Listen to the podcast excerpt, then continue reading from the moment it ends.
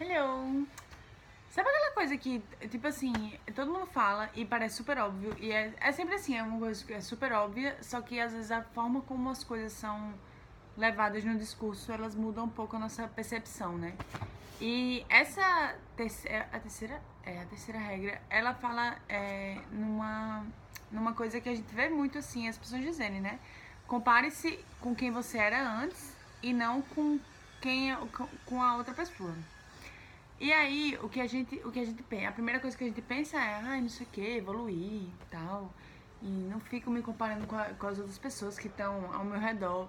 Mas não é só isso que ele leva a pensar quando ele, quando ele vai falar dessa regra, né? Ele fala que, assim, é, no princípio era muito fácil você se destacar em alguma coisa.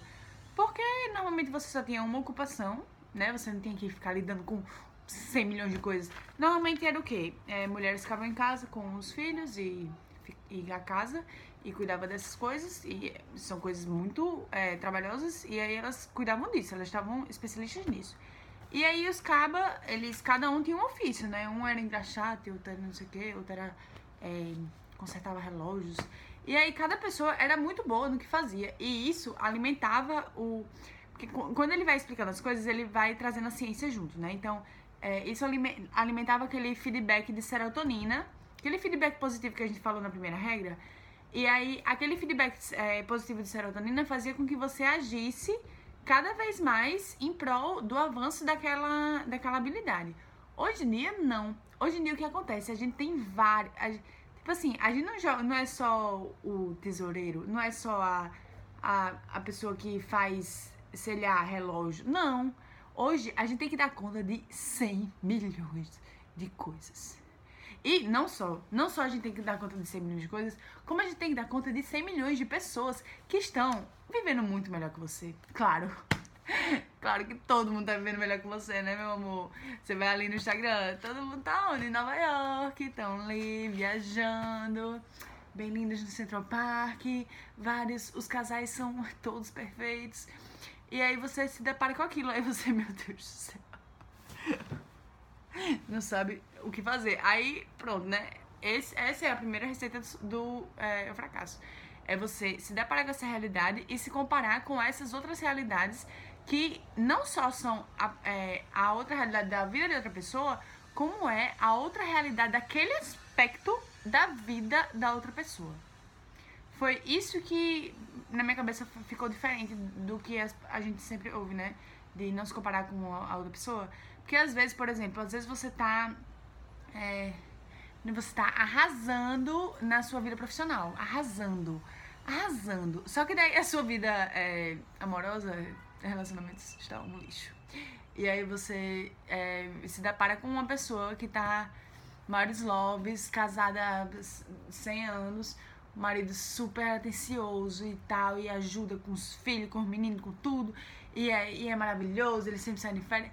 E aí você se compara, você compara o aspecto da sua vida que, não, que está indo mal com o aspecto da vida de outra pessoa que está indo bem, que você não, não faz ideia. Primeiro, você não faz ideia do que, do que aquela pessoa fez para chegar naquele momento. Você não faz ideia do, dos outros mil aspectos da vida dela. Você não faz ideia nem se. Imagina, ela pode não estar tá nem falando com a mãe dela. Ela não pode estar tá nem. Ela tá, pode estar tá brigando com o vizinho, com o cachorro todos os dias. Que ela fica com ódio. Ela pode ter, ter ódio da vida. Ela pode, sei lá, ter vários problemas de insegurança com ela mesma e você nem sabe. Então, é, você compara o seu pior aspecto. É, isso é normal, gente. A gente tá sempre assim, comparando essas coisas, que é pra gente tentar evoluir, né? Mas não é esse o caminho. O caminho que ele fala é o caminho de. É, você enxergar a sua vida como ela era antes e você pensar assim, eu sou uma pessoa melhor hoje. Hum, tudo bem, isso aqui tá meio ruim. Como é que pode melhorar? Então a gente trabalhar nisso nas, pontualmente, a gente busca. Ele fala que a gente joga vários jogos na vida, né? A gente vai. O jogo do amor, o jogo fitness, o jogo é, profissional, o jogo. vários jogos. E aí a gente busca saber em cada desses jogos o que, que a gente tá fazendo bem, o que, que a gente tá fazendo mal e tentar melhorar um pouquinho de cada um a cada dia, né? E aí o que, o que às vezes ele fala que trava esse, esse processo é o medo. E o medo, até Tim Ferriss ele tem um exercício muito bom sobre, sobre isso do medo, que o medo você É, o medo ou ele é evitável, né? O medo é assim, você tem medo de uma coisa. Essa coisa, ou ela é evitável, ou ela é improvável. A maioria dos medos eles são bem improváveis. Tipo assim, você tem medo coisa que dificilmente vai acontecer. Mas, beleza. Ou ela é improvável, ou ela é evitável, ou ela é remediável. Então, meu amor, de todo jeito, vai dar no final das contas, entendeu? Aos trancos e barrancos, vai dar certo. Então, é, o conforto que a gente, que a gente tira dessa regra é esse. Que se você tenta avançar numa coisa e aí você acaba destroçando todos os outros. Tipo assim, você tenta ganhar um, um jogos da vida. Um dos jogos da vida você tenta ganhar. Aí passou, e vai passando de fase esse jogo da vida, não sei o que, não sei o que, tudo massa. E aí, menina, aí só que você olha para o resto das outras áreas e tal, tudo lixo, lixo, lixo, lixo, lixo. Calma, não vai, não vai morrer, não vai morrer, entendeu? A questão é essa, não vai morrer. Você tem ainda como resgatar todas essas, essas outras áreas. E aí você junta com a área que tá top, e aí fica tudo top, entendeu? Então, é as oportunidades estão sempre aí e a gente, a gente sempre tem, cada dia novo é um, uma nova oportunidade de é, tentar jogar um dos jogos da vida um pouquinho melhor, um pouquinho melhor aqui, um pouquinho melhor aqui, sei. Aí ele fala assim, ó, vou dar uma dica. O futuro é como o passado, mas há uma diferença crucial. O passado é fixo, mas o futuro, ele pode ser melhor. Pode ser melhor em uma quantidade precisa, que pode ser alcançada talvez em um dia, talvez em uma semana, talvez então, é, você, ele fala dessa, da importância de você se comparar com aquilo que você vai, com o passar do tempo, arrumando. Você vai, partezinha, algumas coisinhas você vai arrumando, você vai ter, se perguntando assim, o que, que eu posso fazer com que essa parte da minha vida fique um pouco melhor? Aí você vai fazendo. E aí, onde você vai focando a sua energia, essa coisa vai, é, vai se expandindo. Porque o que acontece com o nosso cérebro eu acho que eu já expliquei em outras, outras histórias, é, é que o nosso cérebro, ele é muito esperto. Ele fica procurando soluções, entendeu? Então, quando você foca numa coisa que tá acontecendo e você, é, você, no lugar de pirar em relação àquilo, você buscar soluções, aí você vai dormir. Enquanto você tá dormindo, o seu cérebro, aí você fica atento. Tipo assim, o seu cérebro faz com que você fique atento a coisas que estão relacionadas com essas coisas que você quer mudar. Entendeu? É tipo aquela coisa que a gente fica achando que o, o Google escuta a gente, entendeu? Que a gente tá pensando tanto numa coisa, tão obcecado por uma coisa, que a gente abre a internet, aí vem um anúncio assim, ó, na nossa cara.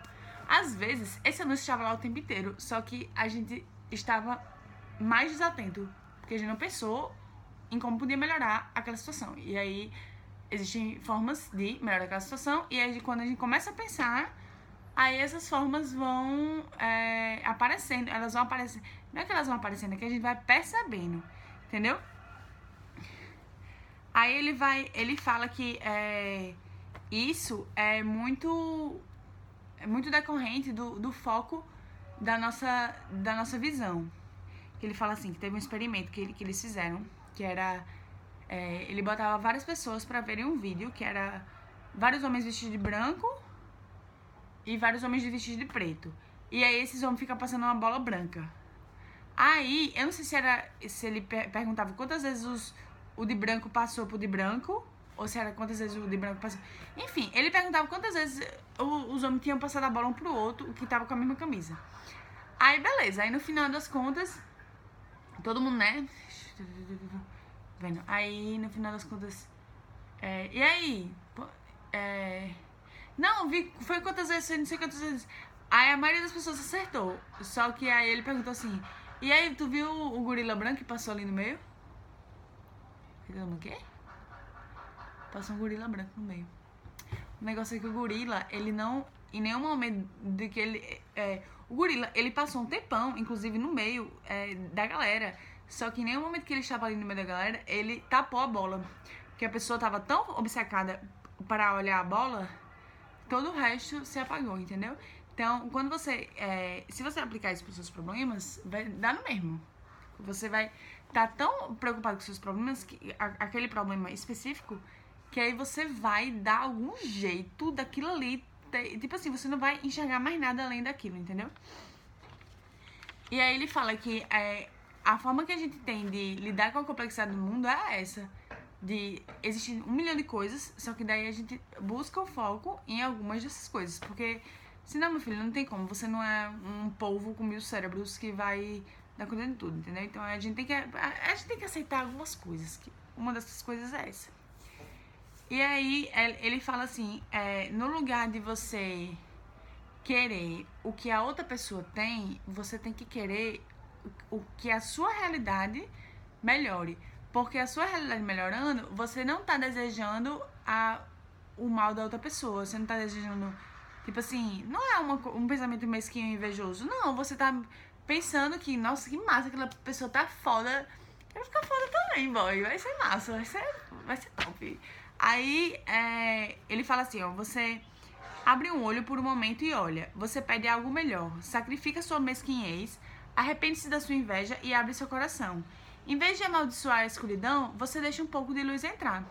E aí você para de culpar o universo pelas suas, pelas suas desgraças, entendeu? Porque você tá tão focado na sua vida que vai ficar melhor, que é a sua vida que vai ficar melhor, entendeu? O universo não tem nada a ver com isso, entendeu?